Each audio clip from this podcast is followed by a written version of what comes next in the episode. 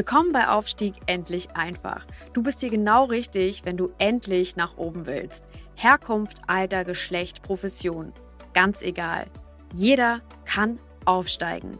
Hier bekommst du Inspiration, Tools und Anleitung und vieles mehr für deinen Aufstieg.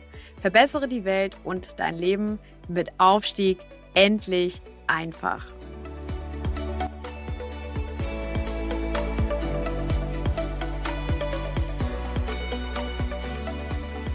Ganz herzlich willkommen zur Folge, zur heutigen Folge von Aufstieg endlich einfach, deinem Podcast für deinen Aufstieg, für deine Karriere und dein Weiterkommen. Heute geht es um ein spannendes Thema, nämlich ähm, ja, wie führt man Mitarbeiter und was motiviert Leute überhaupt in heutigen Zeiten. Natürlich können wir das äh, Thema nicht ganz allumfassend ähm, in einem kurzen Podcast anbringen, aber ich will es mal reduzieren auf ein paar wesentliche Punkte, bei weitem nicht alle, aber ein paar wesentliche. Was motiviert Leute und wie motiviert man Menschen? Ich werde immer wieder gefragt, Mike, wie mache ich das eigentlich? Ich, hab, ich jetzt, habe jetzt Mitarbeit, ich bin Chef geworden, äh, ich habe ein großes Team. Wie, wie, wie motiviere ich denn eigentlich Leute? Dazu müssen wir mal folgende Frage beantworten. Wie wird man denn überhaupt Chef? Meistens wird man Chef, indem man vorher nicht Chef war. Das heißt, man war vielleicht irgendwie Fachmann für irgendwas, Superverkäufer, ähm, super Programmierer, äh, super Maurer, keine Ahnung, irgend sowas.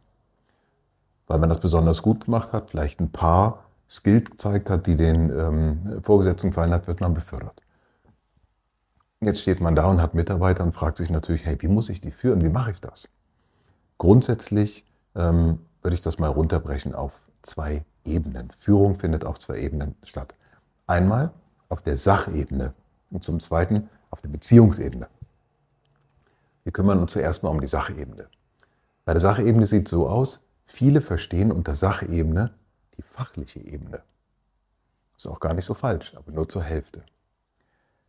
Der Grund, warum du Chef geworden oder Chefin geworden bist, ist, dass du fachlich in irgendwas besonders gut warst. Wie gesagt, vielleicht Buchhaltung, vielleicht Verkauf, vielleicht Mauern. Ja? Und dann kommt der nächste Schritt. Du musst jetzt auf einmal Mitarbeiter führen. Wenn du weiterhin der Beste bleibst in deinem Fach, dann gilt der alte Spruch, das, wofür du befördert worden bist, wird auch für deine Kündigung der Grund sein. Was meine ich damit?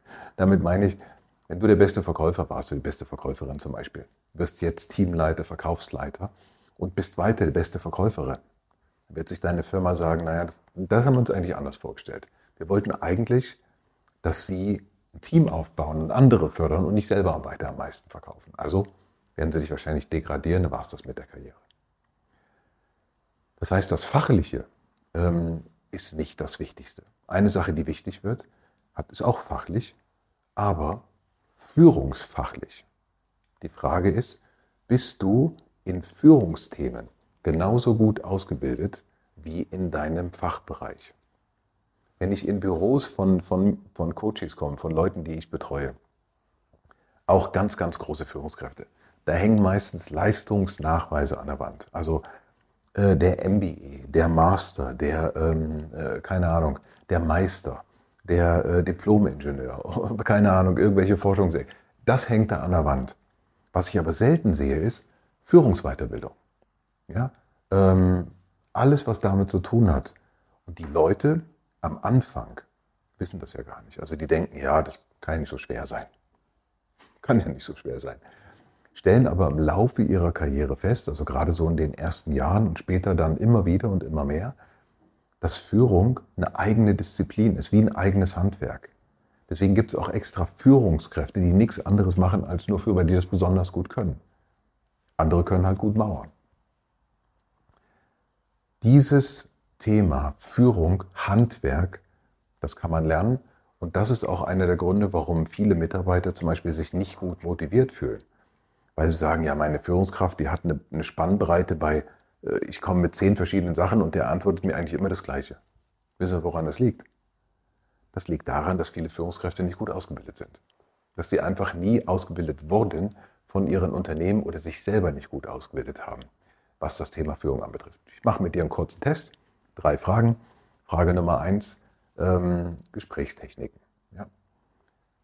Nenn mir fünf häufigsten Gesprächstechniken und ähm, erzähl sie mir auf. Ja, was ich wissen will, ist, bist du in der Lage, in einer Situation aus verschiedenen auszuwählen oder machst du einfach das, was du immer machst? Das ist nicht Führungstechnik. Ja. Zweite Frage, Argumentationstechniken. Es gibt über 80 Argumentationstechniken. Meine Frage an dich ist, ähm, nenn mir mal zwölf von denen, die du häufig benutzt und warum du die benutzt und in welche Situationen die passen und mit welchen Fragen die verbunden sind. Okay. Ähm, dritte Frage, Krisensituation. Es gibt mindestens fünf, also es gibt mehr, aber es gibt, sagen wir mal, fünf verschiedene Lösungsansätze für Krisensituationen, standardisierte Vorgehen, Techniken, wie man Krisen löst. Nennen wir mal fünf davon. Wenn du das kannst, Häkchen dran, wunderbar, weitermachen, ja. Ähm, kümmern wir uns gleich um das nächste Thema. Wenn du das nicht kannst, deutliches Zeichen dafür, hier musst du Zeit und Geld investieren, um dich weiterzubilden.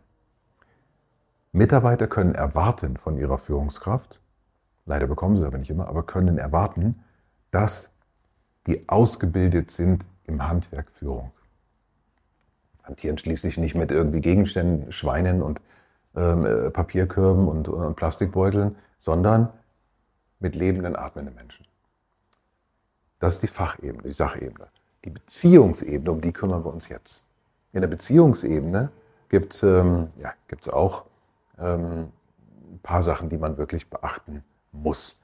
Was mir oft auffällt, ist, dass viele Führungskräfte immer wieder, ja, gerade Gründer, gerade Unternehmer, gerade Top-Führungskräfte sagen, ja, ich habe eigentlich ein Problem, ich bin entweder zu nah an den Leuten, da kann ich sie nicht optimal führen, ich bin zu weit dran. Zu nah heißt äh, Brüder, Schwestern, äh, Verwandte, gute Freunde, Leute, die man besonders mag, holt man ja gerne ins Unternehmen.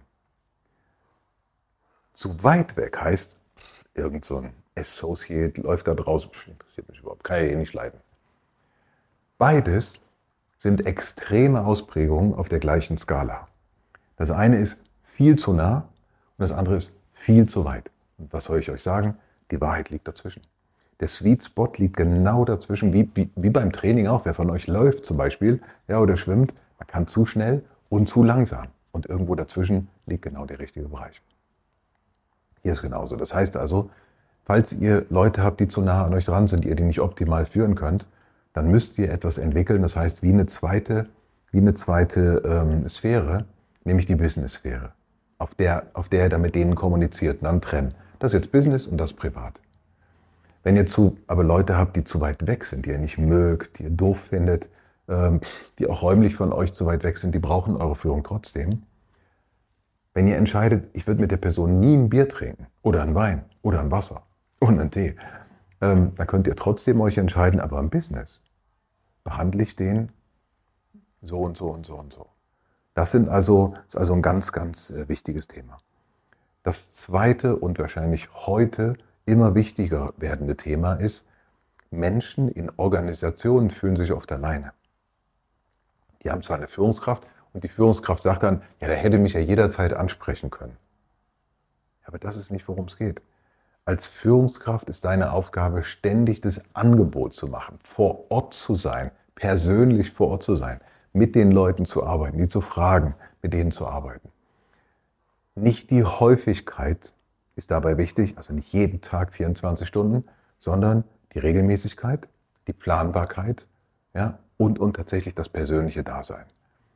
Wenn wir diese Sachen mal zusammenfassen, Sachebene, fachliche Ebene, hast du wahrscheinlich, fachliche Führungsebene, Techniken, Wissen um Führung, Führungshandwerk, musst du entscheiden, ob du das hast. Wenn nicht, hol danach. Persönliche Ebene, Beziehungsebene, da muss es halt eben einen guten Mix geben zwischen zu nah und zu, zu weit. Check das mal. Bist du mit deinen Leuten zu nah, zu weit? Ist das vielleicht ein Spannungsfeld? Und das andere Thema ist wirklich neben all den anderen Sachen, die man schon gut macht, wie oft arbeitest du mit deinen äh, Leuten persönlich zusammen. Das heißt also, siehst die, hörst die, ähm, sitzt mit denen in einem Raum an einem Tisch, nimmst dir Zeit für sie. Ich hoffe, dass dir diese Gedanken helfen konnten, vielleicht in deiner Führungsarbeit. Vielleicht ist es ja ein Thema, was du hast. Ähm, und wenn nicht, auch schön. Freut mich, dass du zuhörst. Komm auf mich zu. Nimm mein ähm, Angebot wahr auf LinkedIn, auf Xing, auf allen Kanälen sozusagen. Instagram, Facebook, YouTube komm auf mich zu, buch dein Coaching mit mir, ähm, empfehle mich weiter. Ganz liebe Grüße. Ciao.